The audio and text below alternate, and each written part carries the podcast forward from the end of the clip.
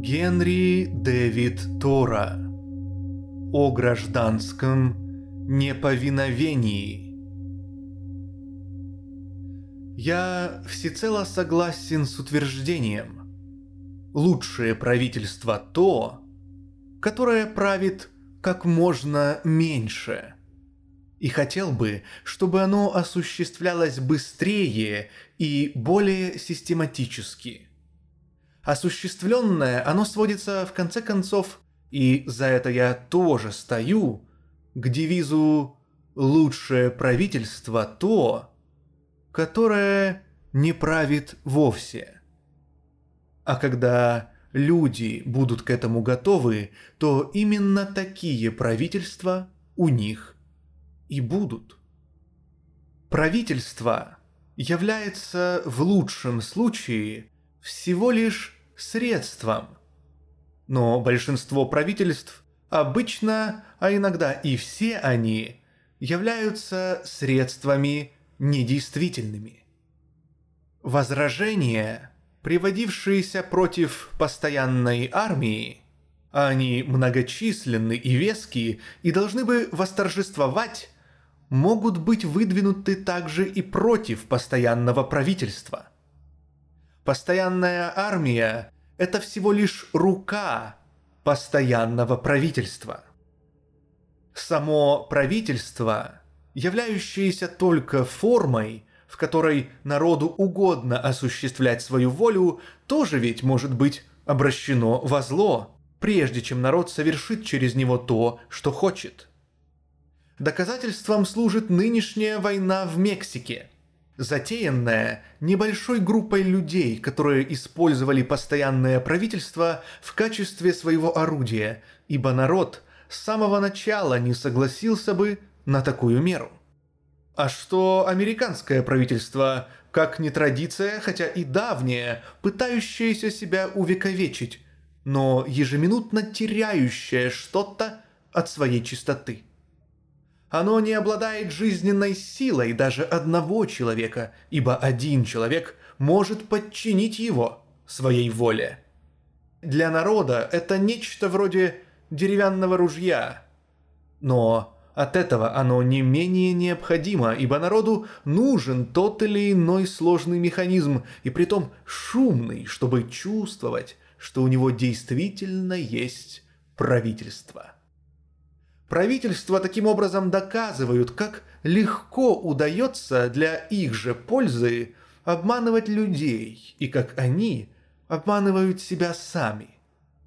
Отличная вещь, мы все должны это признать, однако наше правительство еще ни разу само не способствовало никакому делу иначе, как быстро устраняясь с дороги. Не оно охраняет свободу страны. Не оно заселяет Запад. Не оно распространяет просвещение. Все это достигнуто благодаря чертам, присущим американскому народу, и достижений было бы больше, если бы правительство иной раз не мешало этому. Ибо правительство это средство, с помощью которого люди хотели бы не мешать друг другу.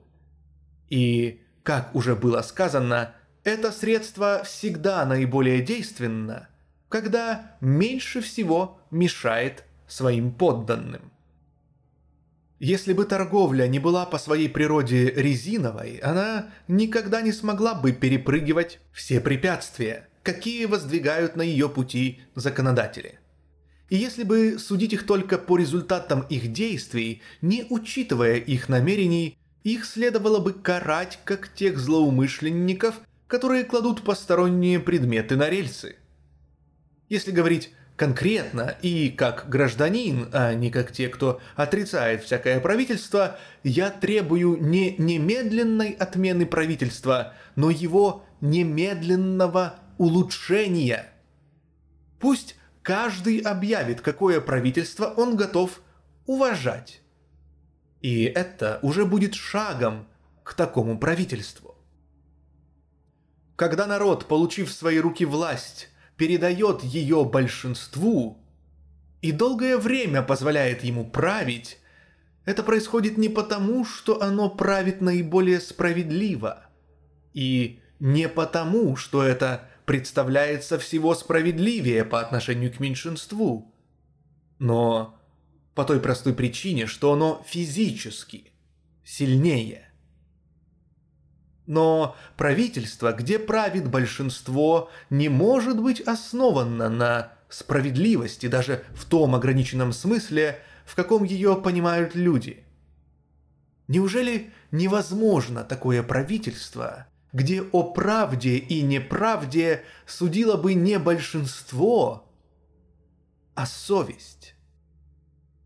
Где большинство решало бы лишь те вопросы, к которым приложима мерка целесообразности? Неужели гражданин должен хотя бы на миг или в малейшей степени передавать свою совесть в руки законодателя. К чему тогда каждому человеку совесть? Я считаю, что мы должны быть сперва людьми, а потом уж подданными правительства. Желательно воспитывать уважение не столько к закону, сколько к справедливости – Единственная обязанность, какую я имею право на себя брать, это обязанность всегда поступать так, как мне кажется правильным. Справедливо говорят, что у корпорации нет совести. Но корпорация, состоящая из совестливых людей, имеет совесть. Закон никогда еще не делал людей сколько-нибудь справедливее – а из уважения к нему даже порядочные люди ежедневно становятся орудиями несправедливости. Обычным и естественным следствием чрезмерного уважения к закону является войско с капитаном, капралом, рядовыми, подносчиками пороха и всеми прочими в стройном порядке направляющиеся по горам по долам на войну наперекор своему желанию и даже здравому смыслу и совести. А это делает поход очень трудным и вызывает сердцебиение. Солдаты не сомневаются, что ввязались в скверное дело. Все они настроены миролюбиво. Так кто же они? Люди – или небольшие передвижные форты и пороховые склады, находящиеся в распоряжении какого-нибудь бессовестного человека, стоящего у власти. Посетите военный порт и взгляните на военного матроса. Вот какого человека вырастило американское правительство, вот кого оно умеет – вырастить с помощью своей черной магии. Не человека, а тень. Можно сказать, живого покойника, уже похороненного с воинскими почестями. Не бил барабан перед смутным полком, когда мы его хоронили, и труп — не с ружейным прощальным огнем мы в недра земли опустили. Именно так служит государству большинство. Не столько как люди, сколько в качестве машин своими телами. Они составляют постоянную армию – милицию, тюремщиков, служат понятыми шерифу и такое прочее. В большинстве случаев им совершенно не приходится при этом применять рассудок или нравственное чувство. Они не сведены до уровня дерева, земли и камней. Быть может, удастся смастерить деревянных людей, которые будут не менее пригодны – Такие вызывают не больше уважения, чем соломенные чучела или глиняные идолы. Они стоят не больше, чем лошади и собаки. Однако даже они считаются обычно за хороших граждан. Другие, как, например, большинство законодателей, политических деятелей, юристов, священников и чиновников – служат государству преимущественно мозгами. И так как они редко бывают способны видеть нравственные различия, то, сами того не осознавая, могут служить как дьяволу, так и Богу. Очень немногие герои, патриоты, мученики, реформаторы в высоком смысле и настоящие люди – служат государству также и своей совестью, а потому чаще всего оказывают ему сопротивление. И оно обычно считает их за своих врагов. Мудрый человек согласен приносить пользу именно в качестве человека и не соглашается быть глиной и затыкать дыру, чтобы не дуло, оставляя эту роль хотя бы своему праху. Так высок мой род, что не могу я быть ничьим слугой, приказы получать как подчиненный, как подданный и быть слепым орудием какой-нибудь державы. Уильям Шекспир, король Иоанн. Кто всецело отдает себя ближним – представляется им бесполезным и себялюбивым. А кто отдает себя им лишь частично, объявляется благодетелем человеческого рода. Как же надлежит человеку в наше время относиться к американскому правительству? Я отвечу, что он не может связать себя с ним, не навлекая на себя позора я ни на миг не согласен признавать своим правительством политическую организацию, которая является правительством раба.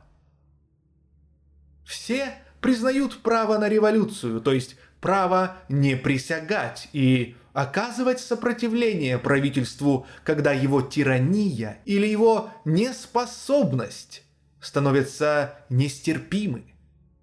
Однако почти все говорят, что сейчас дело обстоит не так. Но так обстояло дело, по их мнению, во время революции 1775 года. Если бы мне сказали, что то было плохое правительство, потому что оно облагало пошлиной некоторые иностранные товары, доставлявшиеся в его порты, я, скорее всего, не стал бы подымать из-за этого шума, потому что без этих товаров могу обойтись. Известное трение есть в каждой машине, и возможно, что эта машина делает достаточно полезного, чтобы свести на нет зло. Во всяком случае, большим злом будет подымать из-за этого шум. Но когда у трения появляется своя машина, а угнетение и грабеж – делаются организованными, я говорю, не надо нам такой машины.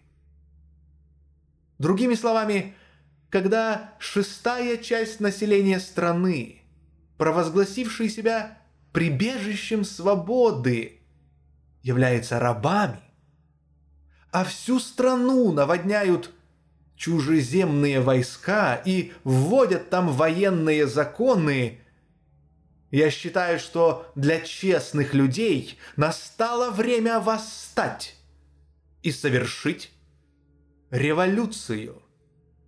Это тем более неотложный долг, что наша захваченная страна не наша, а армия захватчиков наша – Пелли. Для многих главный авторитет в вопросах нравственности в своей главе о долге повиновения гражданским властям сводит гражданский долг к выгодности и далее говорит «Пока того требуют интересы всего общества, то есть пока нельзя противиться законному правительству или сменить его, не причиняя обществу неудобств, Бог велит повиноваться этому правительству, но именно до тех пор, а не долее. Исходя из этого принципа, справедливость каждого случая сопротивления решается сравнением накопившихся несправедливостей с издержками их возможного исправления. Об этом, говорит он, каждый должен судить сам, но Пелли, как видно, не задумывался над случаями, когда принцип выгодности неприменим, и когда народ, как и отдельный человек, должен добиться справедливости любой ценой. Если я несправедливо вырвал доску у тонущего человека, я должен вернуть ее, хотя бы при этом сам утонул. Это, согласно Пелли, было бы неудобно. Но тот, кто в подобном случае хочет душу свою сберечь, потеряет ее. Наш народ не должен иметь рабов и воевать с Мексикой. Хотя бы это стоило ему существования как нации. В своей практике нации согласны с Пелли – но неужели кто-нибудь считает, что Массачусетс в нынешнем кризисе поступает по справедливости? На троне и в парче, а все же неряха девка. Шлейф подобрав, в грязи волочит душу.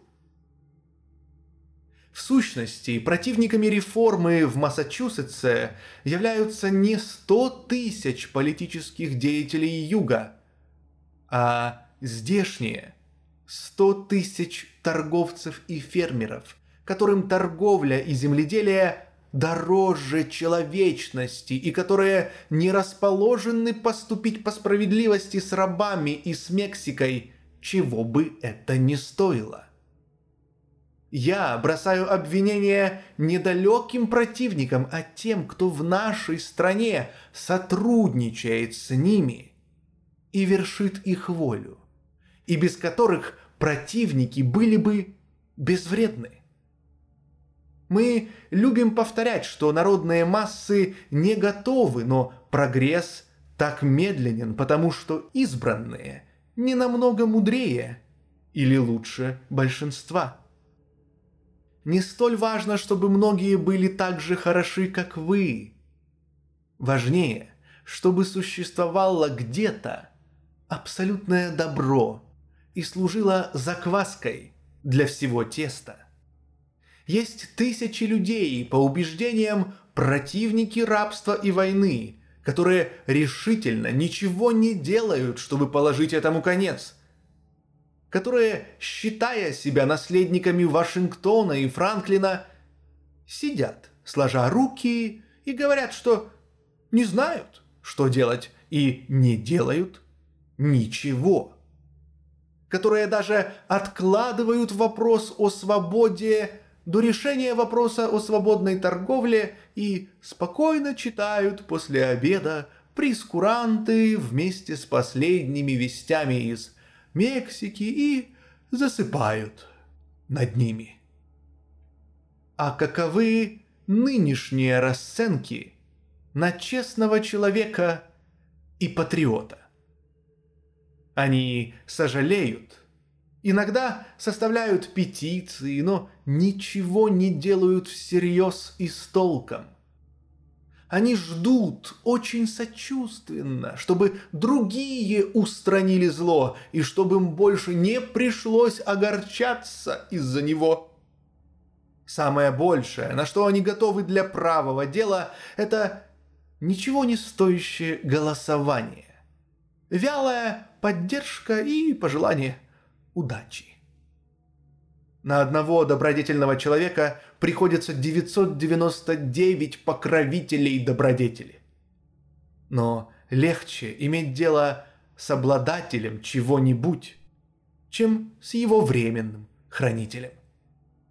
Всякое голосование подобно игре, вроде шашек или трик-трака, с некоторым моральным оттенком, игре с правдой и неправдой, с нравственными проблемами и, естественно, что делаются ставки. Репутация играющих на кон не ставится.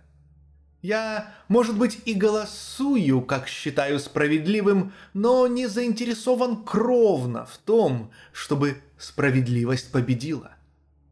Я готов предоставить это решению большинства – Поэтому дело не идет дальше соображений целесообразности. Даже голосовать за справедливость еще не значит действовать за нее. Вы всего лишь тихо выражаете ваше желание, чтобы она победила. Мудрый не оставляет справедливость на волю случая и не хочет, чтобы она победила силою большинства. В действиях человеческих масс немного силы. Когда большинство проголосует, наконец, за отмену рабства, то потому, что оно безразлично к рабству, или потому, что останется очень мало рабства, подлежащего отмене. Тогда единственным рабом будет оно само – Приблизить уничтожение рабства может только тот голосующий, который утверждает этим собственную свободу. Я слышу, что в Балтиморе или где-то еще для избрания кандидатов в президенты соберется съезд, преимущественно из газетных издателей и профессиональных политиков. Но для независимого, разумного и порядочного человека не все ли равно, к какому решению этот съезд придет? Выше ли он нас своим разумом? Порядочностью? Неужели мы не можем рассчитывать на независимые голоса? Разве мало в стране людей, которые не присутствуют на съездах? Но нет – Оказывается, так называемый порядочный человек изменил свою позицию и махнул рукой на страну, когда у страны больше оснований махнуть рукой на него. Он немедленно объявляет одного из избранных таким образом кандидатов единственно годным, доказывая этим, что сам он годен демагогом для любителей их цели. Голос его имеет не больше цены, чем голос любого беспринципного чужеземца или подкупленного избирателя. Где же настоящий человек? Мужчина. Такой, которому хребет не согнешь, как говорит мой сосед. Наша статистика ошибается. Населения у нас вовсе не так много – Сколько мужчин приходится на тысячу квадратных миль? Едва ли наберется один. Значит, Америка не представляет собой ничего привлекательного для поселенцев. Американец выродился в чудака. Имеются в виду члены тайного масонского общества «Чудак», возникшего первоначально в Англии в начале 17 века, а в 1806 году основанного в США.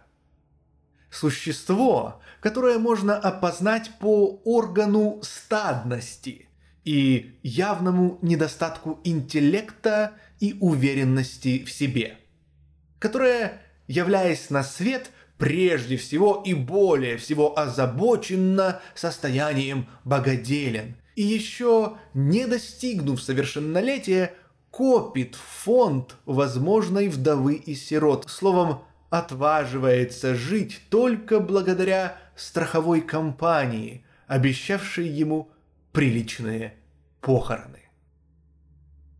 Человек не обязан непременно посвятить себя искоренению даже самого большого зла. Он имеет право и на другие заботы, но долг велит ему хотя бы сторониться зла. И если не думать о нем, то не оказывать поддержки. Если я предаюсь иным занятиям и размышлениям, мне надо хотя бы убедиться прежде, не предаюсь ли я им, сидя на чьей-то спине. Я должен сперва слезть с нее, чтобы и тот другой мог предаться созерцанию. Смотрите, какова непоследовательность. Я слышал, как иные из моих земляков говорят, «Пускай попробуют послать меня подавлять восстание рабов или в Мексику, так я и пойду».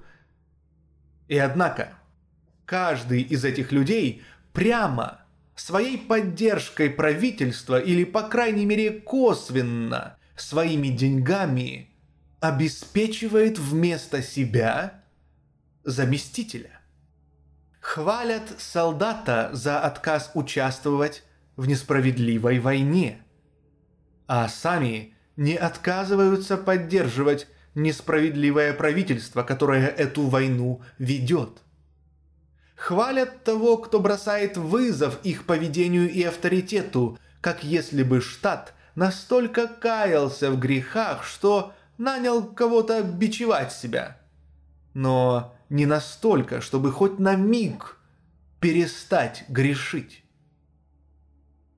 Вот так, под видом порядка и гражданского повиновения, всем нам приходится оказывать уважение и поддержку собственной подлости. Сперва грешник краснеет, потом становится равнодушен к своему греху, а безнравственность становится как бы безотносительной к нравственности и не бесполезной для той жизни, какую мы создали. Величайшее и самое распространенное заблуждение нуждается в поддержке самой бескорыстной добродетели – Легкий упрек, какой обычно адресуют патриотизму, чаще всего навлекают на себя люди благородные. Те, кто осуждает правительство и его мероприятия, и одновременно поддерживает его, являются, несомненно, самыми добросовестными его сторонниками и зачастую наибольшим препятствием на пути реформ. Кое-кто петициями требует от штата выйти из Союза – пренебречь требованиями президента. Отчего они сами не расторгнут собственный союз со штатом и не откажутся вносить деньги в его казну? Разве они не находятся в тех же отношениях к штату, как штат к союзу? И разве не те же причины мешают штату сопротивляться союзу, какие мешают им сопротивляться штату? Как может человек иметь определенное мнение и на этом успокоиться? Можно ли успокоиться, если ваше мнение состоит в том, что вас обидели? Если сосед обманул вас на доллар, вы недовольствуетесь сознанием того, что обмануты или заявлением об этом, или даже петициями о возвращении причитающейся вам суммы. Вы сразу же предпринимаете практические шаги, чтобы получить ее сполна и не быть обманутым впредь. Поступок, продиктованный принципом, осознание справедливости и ее свершение изменяют вещи и отношения. Он революционен по своей сути и несовместим вполне ни с чем, что было до того. Он не только раскалывает государство и церкви, он разделяет семьи. Более того, вносит раскол и в отдельную душу, отмежевывая в ней дьявольское от божественного. Несправедливые законы существуют. Будем ли мы покорно им повиноваться или попытаемся их изменить? Продолжая пока что повиноваться им, или же нарушим их сразу? При таком правительстве, как наше, люди чаще всего считают, что следует ждать, пока не удастся убедить большинство изменить законы. Они полагают, что сопротивление было бы большим злом. Но если это действительно большее из двух зол, то виновато в этом само правительство. Именно оно делает его большим злом. Отчего оно не способно идти навстречу реформам? Отчего не ценит разумное меньшинство? Зачем сопротивляется и кричит раньше, чем его ударили? Отчего не поощряет в своих гражданах бдительность к своим недостаткам и более правильные поступки, чем те, на которые оно их толкает? Зачем оно всегда распинает Христа – отлучает Коперника и Лютера и объявляет мятежниками Вашингтона и Франклина. По-видимому, обдуманное и подкрепленное действием непризнание его власти является единственным проступком, которое правительство не сумело предусмотреть. Иначе почему за него не положено определенной и соразмерной кары. Если человек, не имеющий собственности, хоть однажды откажется заработать для правительства 9 шиллингов, его заключают в тюрьму на срок, не ограниченный никаким известным мне законом и определяемый только по усмотрению лиц, которые его туда заключили. А если он украдет у государства 90 раз по 9 шиллингов, его скоро выпускают на свободу.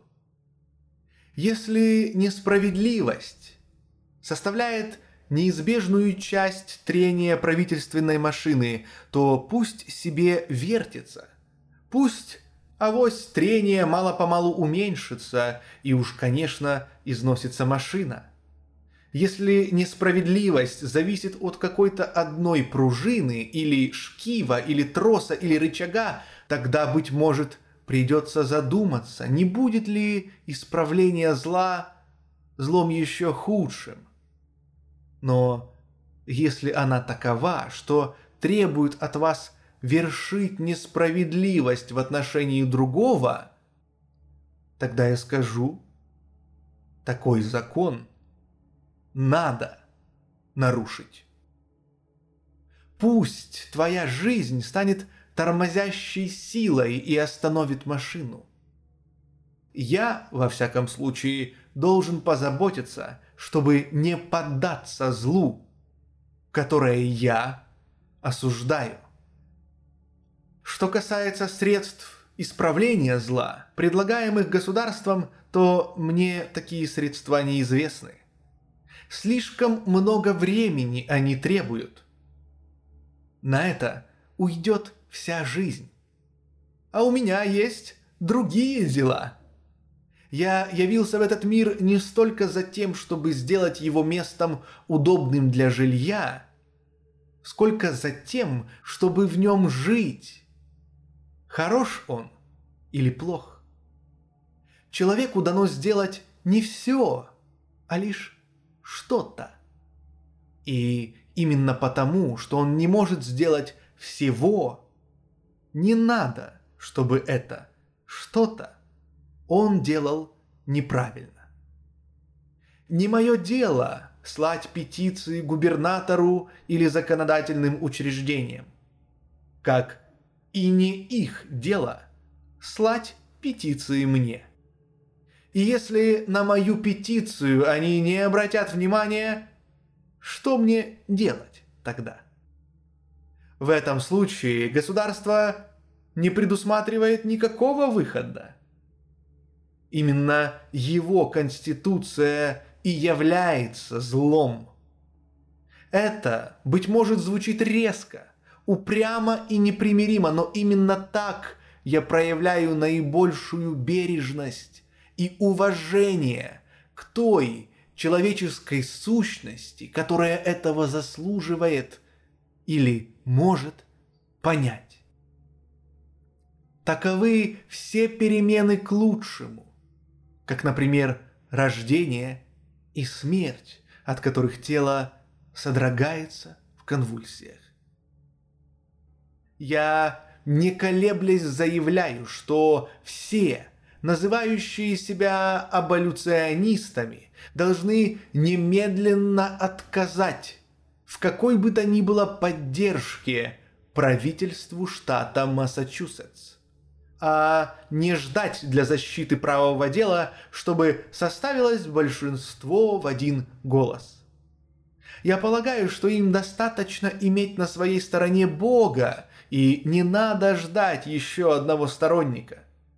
К тому же любой человек, который больше прав, чем его ближние, уже составляет большинство в один голос.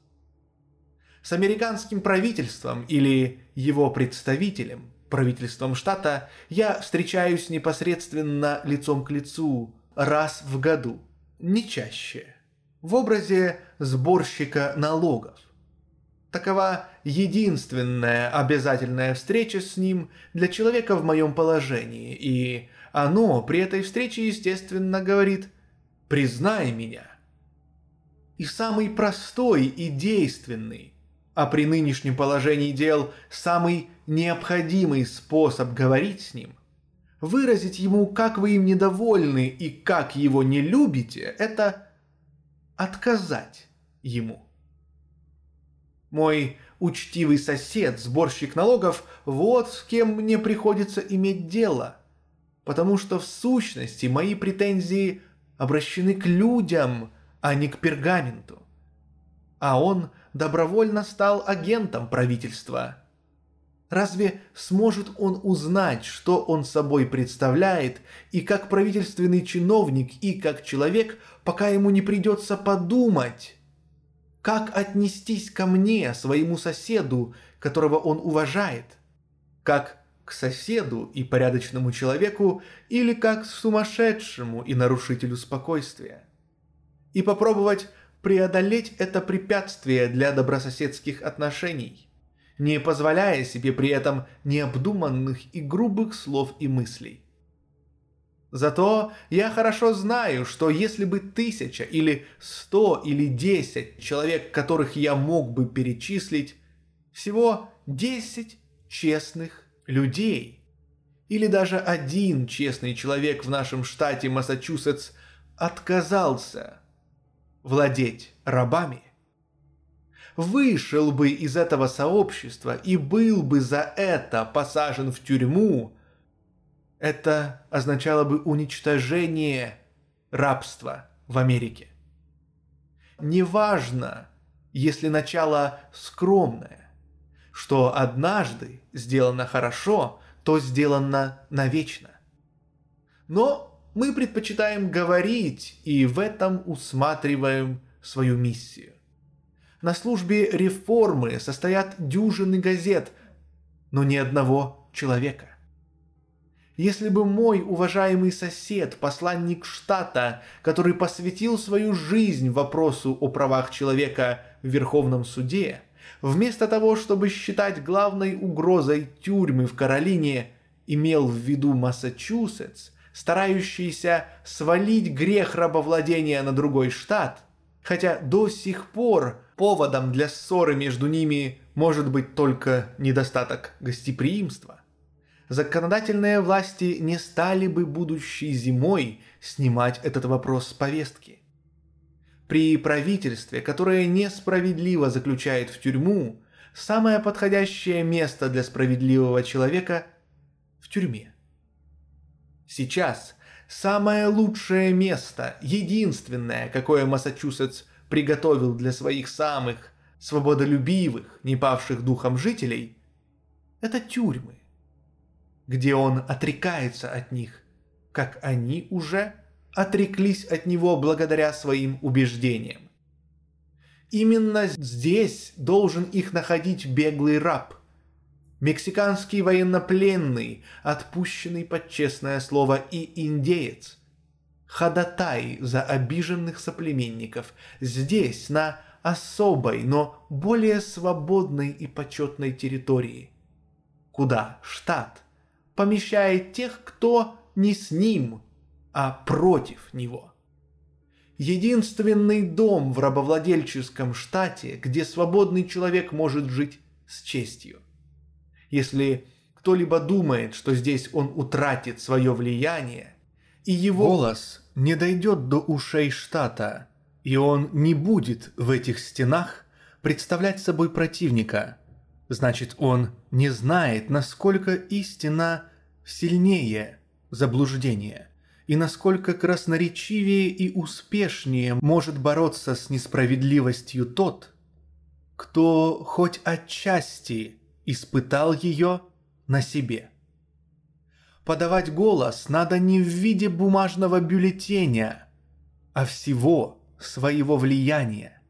Меньшинство бессильно, когда подчиняется большинству. Тогда оно даже и не меньшинство, но оно всесильно, когда противится изо всех сил.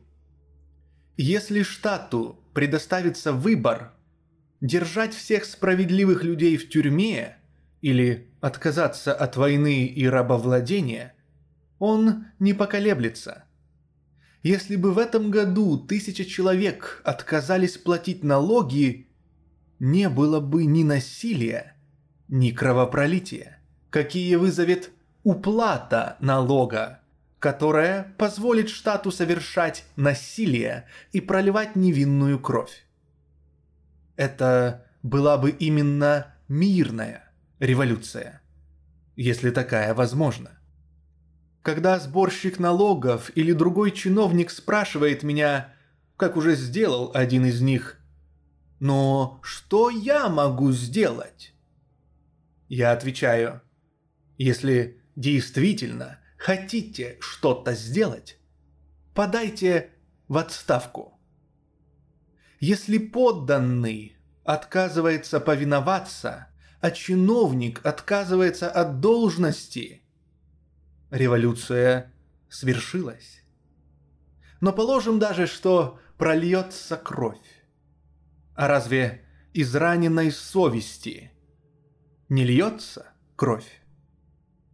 Из этой раны вытекает все мужество и бессмертие человека, истекая этой кровью. Он умирает навеки. Вот эта кровь и льется сейчас. Я ждал тюремного заключения, а не описи имущества, хотя то и другое служит одной цели, потому что те, кто отстаивает чистую справедливость и, следовательно, всего опаснее для продажного государства, обычно не тратят времени на накопление имущества. Таким государство оказывает сравнительно мало услуг, и даже небольшой налог может показаться непомерным, особенно если им приходится заработать его трудами своих рук если бы нашелся человек, вовсе обходящийся без денег, даже государство не решилось бы требовать их с него. А богач, говорю это безо всяких обидных сравнений, всегда продан тем установлением, которым он обязан своим богатством. Вообще говоря, чем больше денег, тем меньше добродетели. Потому что деньги становятся между человеком и его желаниями и осуществляют их вместо него. А это, конечно, небольшая заслуга. Они решают множество вопросов, на которые ему иначе пришлось бы отвечать. А единственным новым вопросом оказывается трудный, но излишний вопрос. Как их истратить? Так выбивается у него из-под ног нравственная почва. Возможности жизни уменьшаются с возрастанием так называемых средств к жизни. Самое лучшее, что человек может сделать для своей культуры, когда разбогатеет, это попытаться осуществить те планы, какие у него были, когда он был беден. Христос ответил иродианам по их разумению. «Покажите мне монету, которую платится подать», — сказал он, и один из них вынул из кармана пенни. Если у вас в ходу деньги с изображением кесаря, которые им обеспечены и пущены в обращение, то есть если вы люди государственные и охотно пользуетесь благами кесарева правления, то и платите ему его же монетою, когда он с вас требует. Отдавайте кесарева кесарю, а Божие – Богу. А какое, чье, они так и не разобрались, потому что не хотели знать.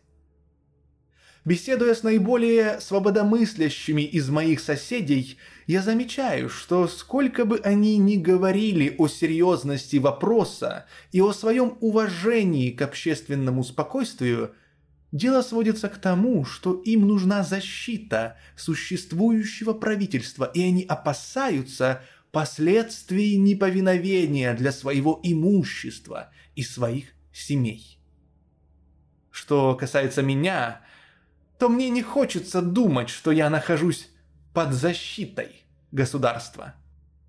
Но если я брошу ему вызов, когда оно потребует с меня налог, оно скоро заберет все мое имущество и не даст покоя ни мне, ни моим детям.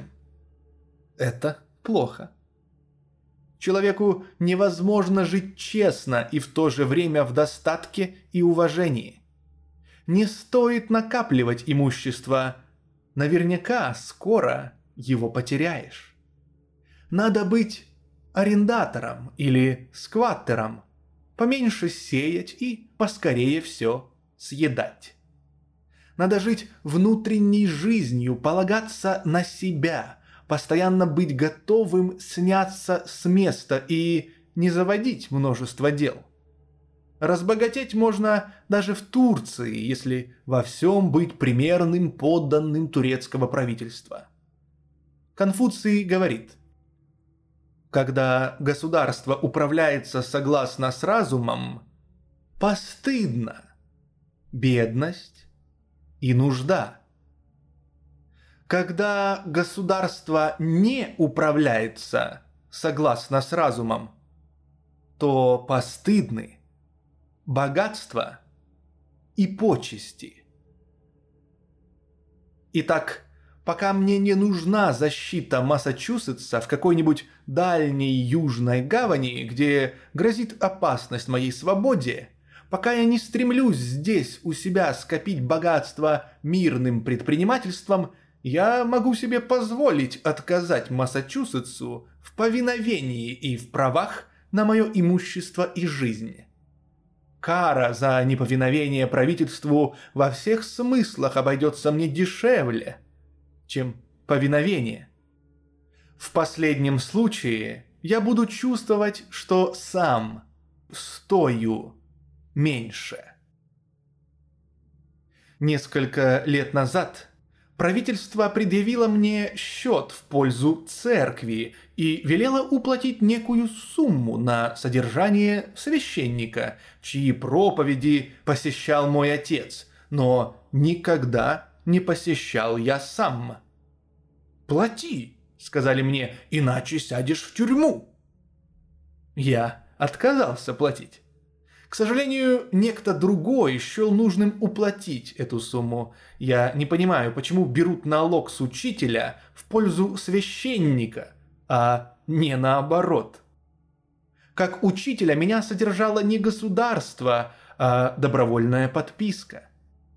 Я не понимаю, почему бы в школе, а не только в церкви, не собирать в свою пользу налог с помощью правительства.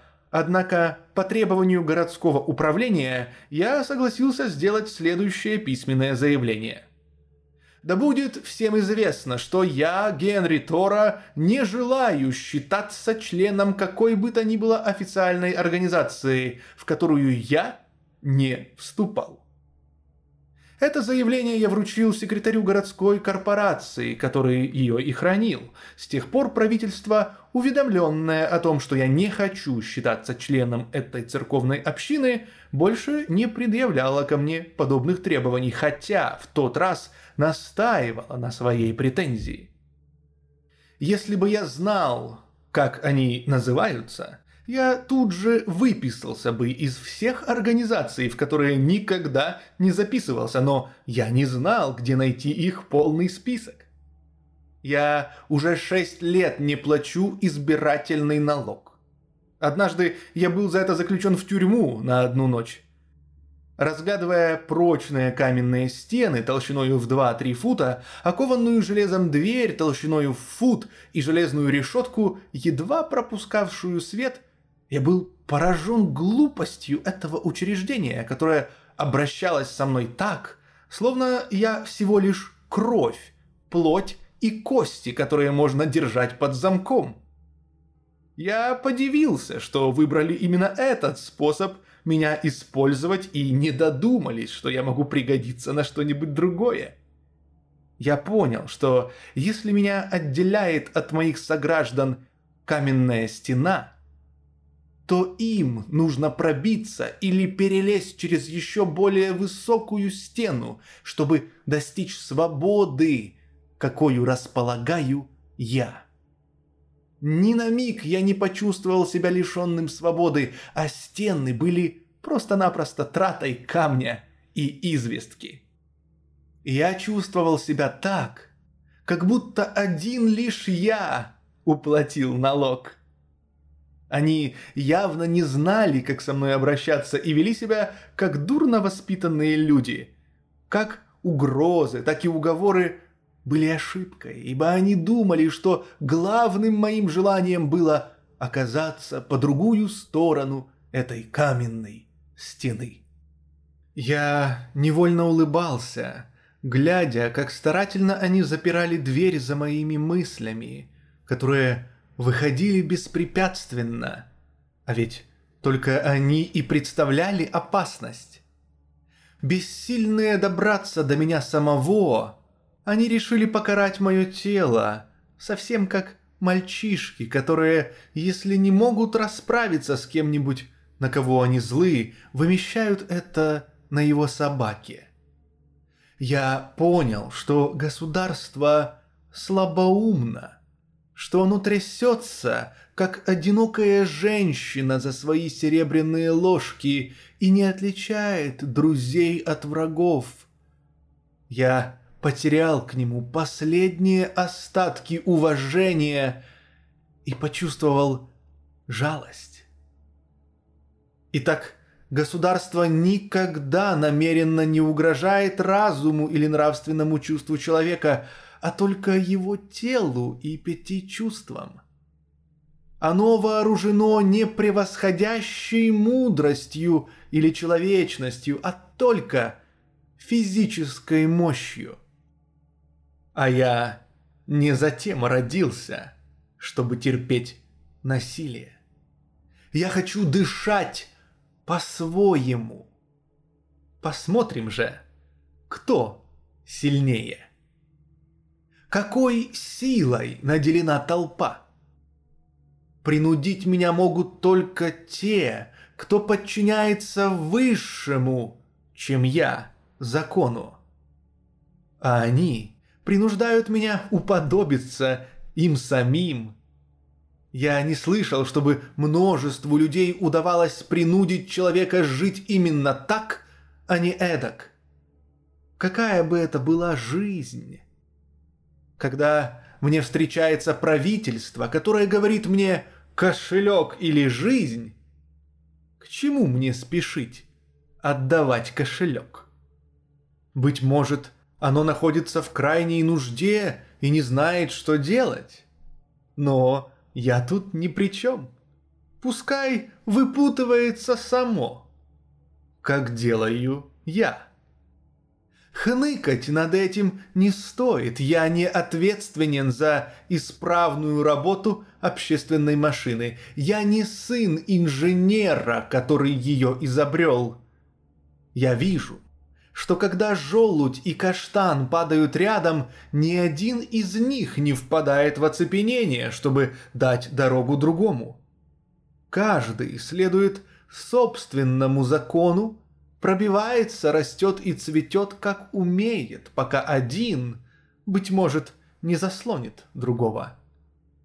Если растение не может жить согласно своей природе, оно гибнет. Так же и человек.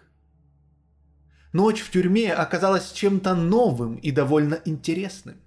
Когда я вошел, заключенные, сняв сюртуки, болтали и дышали вечерним воздухом в дверях. Но тюремщик сказал «Пора запирать, ребята». И они разошлись, и я услышал, как в камерах глухо раздались их шаги. Моего соседа по камере тюремщик представил мне как отличного парня и умного человека. Когда дверь заперли, он показал мне, куда повесить шляпу и как все устроено. Камеры ежемесячно белили, и это, во всяком случае, была самой белой, проще всего обставленной и опрятной комнатой во всем городе. Он, конечно, пожелал узнать, откуда я и почему оказался здесь. Я рассказал ему, а затем, в свою очередь, спросил, как он сюда попал, предполагая, что это честный человек. По существующим понятиям, таким он и был. «Меня обвиняют в том, что я сжег амбар», — сказал он, — «а я этого не делал». Насколько я мог понять, Вероятно, он пьяный, курил в амбаре трубку и заснул там. Вот амбар и сгорел. Он слыл умным человеком, ждал суда уже три месяца и должен был прождать еще столько же, но он тут совсем обжился и был доволен, потому что кормили бесплатно и обходились, по его мнению, хорошо. Он занимал одно из окон, я другое, я увидел, что для тех, кто находится тут долго, главным занятием становится смотреть из окна. Я скоро прочел все душеспасительные брошюры, какие были, посмотрел, откуда бежали в свое время заключенные и где была перепилена решетка, и прослушал рассказ о прежних обитателях камеры – Оказалось, что и здесь есть своя история и свои сплетни, никогда не выходящие за стены тюрьмы. Вероятно, это единственный дом в городе, где сочиняют стихи, которые затем переписываются, но не издаются. Мне показали множество переписанных стихов, сочиненных некими юношами, пойманными при попытке к бегству, которые затем распевали их в отместку. Я постарался выведать у моего товарища по заключению все, что можно, опасаясь, что больше его не встречу, но, наконец, он показал мне, где лечь, и велел задуть лампу. Провести здесь ночь было все равно, что побывать в дальней стране, куда я никогда не предполагал попасть. Мне казалось, что я никогда прежде не слышал боя городских часов – и звуков засыпающего селения, ибо мы спали с открытыми окнами, а решетка была снаружи. Родное селение предстало мне как бы средневековым. Конкорд превратился в Рейн, и передо мною прошли видения рыцарей и замков. С улицы доносились голоса старых бюргеров. Я стал невольным свидетелем всего, что делалось и говорилось в кухне соседнего постоялого двора, это было для меня нечто совершенно новое и редкостное. Я как бы увидел родной город вблизи, почти изнутри. Раньше я никогда не видел его учреждений, а тут было одно из них, потому что это главный город графства. Я начал разбираться в делах его жителей. Утром нам через отверстие в двери дали завтрак в маленьких оловянных кастрюлях соответствующих размеров, вмещавших пинту шоколада, а также темного хлеба и жестяную ложку. Когда пришли за посудой, я по неопытности вернул остатки хлеба, но мой товарищ схватил его и сказал, что его надо приберечь ко второму завтраку или к обеду. Вскоре его повели на работу в поле, где он должен был до полудня сгребать сено, и он попрощался со мной, считая, что больше мы не свидимся. Когда я вышел из тюрьмы, ибо кто-то вмешался и уплатил налог, я не заметил тех перемен в окружающем, какие видел заключенный, входивший сюда юношей, а выходивший дряхлый седым старцем. И все же, что-то для меня изменилось. Город, штат и страна больше, чем могло бы измениться просто от времени. Я яснее увидел штат, в котором живу. Я увидел, насколько можно полагаться на соседские и дружеские чувства людей, среди которых я живу. Увидел, что дружба их только до черного дня, что они не расположены поступать по справедливости, что их предрассудки и суеверия делают их таким же чуждым мне племенем, как китайцы и малайцы что ради человечности они не согласны рисковать ничем, даже имуществом, что не так уж они великодушны, чтобы не поступать с вором так же, как он с ними, и надеются спасти свои души соблюдением некоторых внешних правил, несколькими молитвами и тем, что иногда идут прямым, хотя и бесполезным путем. Быть может, я сужу своих ближних чересчур строго, ведь многие из них, мне кажется, не знают, что в их городе есть такое учреждение, как тюрьма. В нашем селе был прежде обычай приветствовать должников, вышедших из тюрьмы, растопыривая перед глазами пальцы наподобие тюремной решетки – Мои соседи не делали этого приветственного жеста, но смотрели на меня, а потом друг на друга так, словно я вернулся после долгих странствий. Меня посадили в тюрьму, когда я шел к башмачнику взять из починки башмак. На следующее утро, когда меня выпустили, я докончил начатое дело, надел починенный башмак и присоединился к компании, отправлявшейся за черникой и поджидавшей меня – как своего предводителя. Через полчаса лошадь была быстро запряжена, я был уже посреди черничника на одном из самых высоких наших холмов в двух милях от города и совершенно потерял из виду государство. Такова история моих темниц. Дорожный налог я никогда не отказываюсь платить, потому что также хочу быть хорошим соседом, как плохим подданным. А что касается налога в пользу школы, то именно сейчас я и вношу свою долю в воспитание сограждан. Я отказываюсь платить не из-за того или иного пункта в налоговой ведомости. Я просто отказываюсь повиноваться требованиям государства и не хочу иметь с ним ничего общего. У меня нет охоты прослеживать путь моего доллара, если бы даже это было возможно, пока на него не купят человека или ружье, чтобы убить человека. Доллар не виноват, но мне важно проследить последствия моего повиновения. В общем, я по-своему объявил государству тихую войну. Хотя, как принято в подобных случаях, намерен, тем не менее, извлекать из него возможную пользу и выгоду. Если другие платят требуемый с меня налог из сочувствия государству, Они делают то же самое, что уже сделали раз за себя самих, то есть содействуют несправедливости даже усерднее, чем требует государство.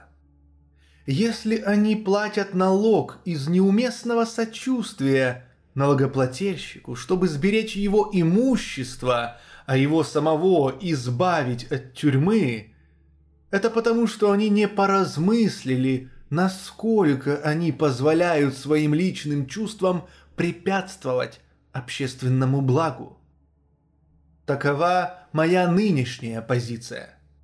Но в подобных случаях человек должен быть настороже, чтобы на его поступок не влияло упрямство или чрезмерная оглядка на мнение окружающих. Пусть он выполняет только свой долг перед самим собою и перед временем. Иногда я думаю, да ведь эти люди имеют добрые намерения. Они просто не знают, они поступали бы лучше, если бы знали, как надо. Зачем огорчать своих ближних, вынуждая их поступать с тобою так, как им не хотелось бы? Но затем я думаю, это не причина, чтобы и мне делать, как они, или причинять другим гораздо большее страдания иного рода. И еще я говорю себе иногда, если многомиллионная масса людей без злобы, без какого-либо личного чувства требует от тебя всего несколько шиллингов и не может, так уж она устроена, отказаться от этого требования или изменить его, а ты не можешь апеллировать к другим миллионам, к чему бросать вызов неодолимой стихийной силе. Ведь не сопротивляешься же ты с таким упрямством холоду и голоду, ветрам и волнам, и спокойно покоряешься множеству других неизбежностей. И голову в огонь ты тоже не суешь. Но именно потому, что эта сила не представляется мне целиком стихийной, а отчасти человеческой, и что с этими миллионами я связан как с миллионами людей, а не бесчувственных предметов. Именно поэтому я вижу возможность апеллировать, во-первых, к их создателю, а во-вторых, к ним самим. А когда я сознательно сую голову в огонь, то не могу апеллировать ни к огню, ни к создателю огня и должен винить только себя. Если бы я мог убедить себя, что я вправе довольствоваться людьми, как они есть, и относиться к ним соответственно, а не согласно моим понятиям о том, каковы должны быть они и я, тогда, как добрый мусульманин и фаталист, я постарался бы удовлетвориться существующим положением вещей и говорил бы, что такова Божья воля – но между сопротивлением людям и чисто стихийной силе природы прежде всего та разница, что первым я могу сопротивляться с некоторым успехом, но не надеюсь уподобиться Орфею и изменить природу скал, деревьев и зверей. Я не хочу враждовать ни с людьми, ни с народами – не хочу заниматься казуистикой, проводить тонкие различия и выставлять себя лучше других. Скорей, я ищу предлог, чтобы подчиниться законам страны. Я даже слишком склонен им подчиняться. Эту склонность я сам в себе замечаю, и каждый год при появлении сборщика налогов бываю готов пересмотреть действия и точку зрения правительств страны и штата, а также общественное настроение, чтобы найти повод повиноваться. К отчизне надобно сыновнее почтение, и если мне когда-нибудь случится священным этим долгом пренебречь, Пусть это будет только по велению души моей и совести и веры, но не за тем, чтоб выгоду искать. Я полагаю, что государство скоро избавит меня от всей такой работы, и тогда я буду не лучшим патриотом, чем мои соотечественники. Если рассматривать ее с низменной точки зрения, Конституция при всех ее недостатках очень хороша. Законы и суды весьма почтенны, даже правительства Америки и Штатов во многом заслуживают восхищения очень многими так и описаны, и мы должны быть за них благодарны. Но с точки зрения хоть немного более высокой, они именно таковы, какими их описал я. А с еще более высокой и с высшей, кто скажет, каковы они? И стоят ли вообще того, чтобы смотреть на них или о них думать?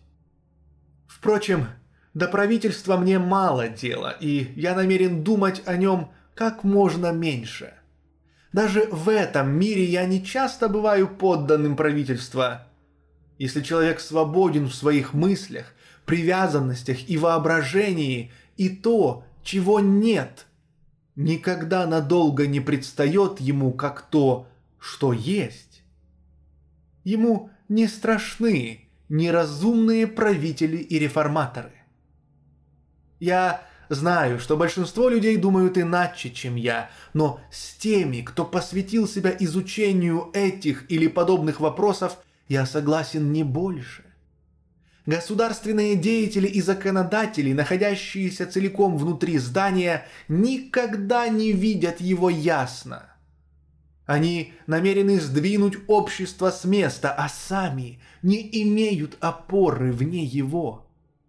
Они, быть может, обладают известным опытом и проницательностью и, наверное, изобрели остроумные и даже полезные системы, за которые мы им искренне благодарны. Но все их остроумие и полезность ограничены известными, отнюдь не широкими рамками.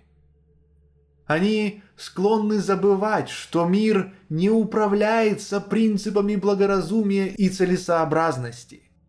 Вебстер никогда не вникает в дела правительства и потому не может говорить о нем авторитетно. Это оракул для тех законодателей, которые не намерены проводить коренные реформы существующего правительства. Но для мыслителей и тех, кто создает законы на века – он даже не касается предмета. Я знаю людей, чьи ясные и мудрые размышления на эту тему легко разоблачили бы его ограниченность. Конечно, рядом с дешевыми фразами большинства реформаторов и еще более дешевым красноречием и мудростью политиков, вообще это почти единственные разумные и ценные слова, и мы благодарим за них небо. Рядом с ними Вебстер силен, оригинален, а главное практичен. И все же он силен не мудростью, но благоразумием. Истина законника – это не истина, а всего лишь логика и логичная целесообразность. Истина всегда находится в согласии с самой собою и не озабочена доказыванием справедливости, которая способна совмещаться с дурными поступками. Вебстер заслуживает свое прозвище «защитника Конституции». Он способен биться только в обороне. Это не вождь, а последователь. Его вожди – это деятели 87 -го года. «Я никогда не делал», – говорит он, – «никогда не поддерживал и не намерен поддерживать попытки нарушить первоначальное соглашение, по которому Штаты объединились. О том, что Конституция санкционирует рабство, он говорит. Раз так было в первоначальном договоре, пусть так и будет. Несмотря на остроту ума, он не способен рассматривать факт вне его политических связей, как нечто такое, что решается размышлением, как, например, должен поступать человек в сегодняшней Америке в отношении рабства. И вынужден дать следующий безрассудный ответ, заверяя, что это всего лишь его личное мнение, из которого можно вывести весьма новый и странный кодекс общественного долга. Штаты, где существует рабовладение, говорит он, должны управляться с рабством по своему усмотрению, неся ответственность перед избирателями, перед общими законами гуманности и справедливости и перед Богом. Союзы его противников, возникающие в других местах, как во имя гуманности, так и в других целях, не имеют к нему никакого касательства. Я никогда не поощрял их и никогда не стану. Те, кому неизвестны более чистые источники истины, кто не проследил ее выше по течению, благоразумно останавливаются на Библии и на Конституции и пьют из источника именно там, благоговейно и смиренно, но те, кому видно, откуда она просачивается в эти водоемы, снова припоясывают чресла и продолжают паломничество – к самым истокам. В Америке еще не было гениального законодателя. Они редки и в мировой истории. Ораторы, политики, красноречивые люди насчитываются тысячами. Но еще не раскрывал рта тот, кто способен решить нынешние наболевшие вопросы.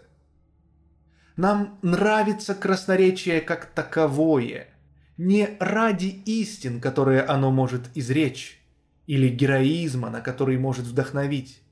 Наши законодатели еще не постигли сравнительного значения для нации свободной торговли и свободы объединения и справедливости. У них не хватает таланта даже для таких сравнительно скромных дел, как налоги и финансы, торговля, промышленность и сельское хозяйство. Если бы мы руководствовались словоизлияниями законодателей Конгресса, без поправок, вносимых современным опытом и действенным протестом народа, Америка недолго удерживала бы свое место среди других наций. Евангелие написано вот уже 1800 лет назад.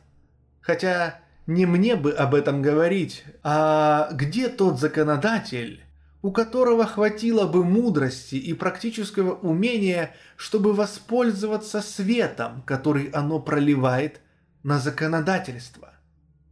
Власть правительства, даже такого, которому я готов повиноваться, ибо охотно подчиняюсь тем, кто знает больше и поступает лучше меня, а во многом даже тем, кто меня не лучше, все же нечиста. Чтобы быть вполне справедливой, она должна получить санкцию и согласие управляемых. Правительство имеет лишь те права на меня и мое имущество, какие я за ним признаю. Прогресс от абсолютной монархии к ограниченной, а от нее к демократии приближает нас к подлинному уважению к личности – даже китайский философ понимал, что личность – основа империи. И разве демократия в том виде, какой известен нам, является последним возможным достижением? Разве нельзя сделать еще шаг к признанию и упорядочению прав человека – Подлинно свободное и просвещенное государство невозможно, пока оно не признает за личностью более высокую и независимую силу, источник всей его собственной власти и авторитета, и не станет обходиться с ней соответственно. Мне нравится воображать такое государство, которое сможет, наконец, позволить себе быть справедливым ко всем людям и уважать личность как своего соседа, и которое даже не станет тревожиться, если несколько человек чуждаются его и держатся в стороне. Лишь бы выполняли свой долг в отношении ближних Государство, приносящее такие плоды и позволяющее им падать с дерева, когда созреют, подготовило бы почву для государства еще более совершенного, которое я тоже воображаю. Но еще нигде не видел.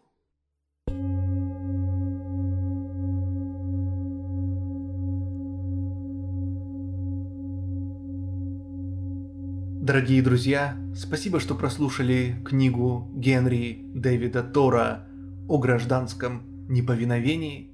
Поддержать запись аудиокниг вы можете по ссылке в описании. Спасибо вам большое. Знание – свет –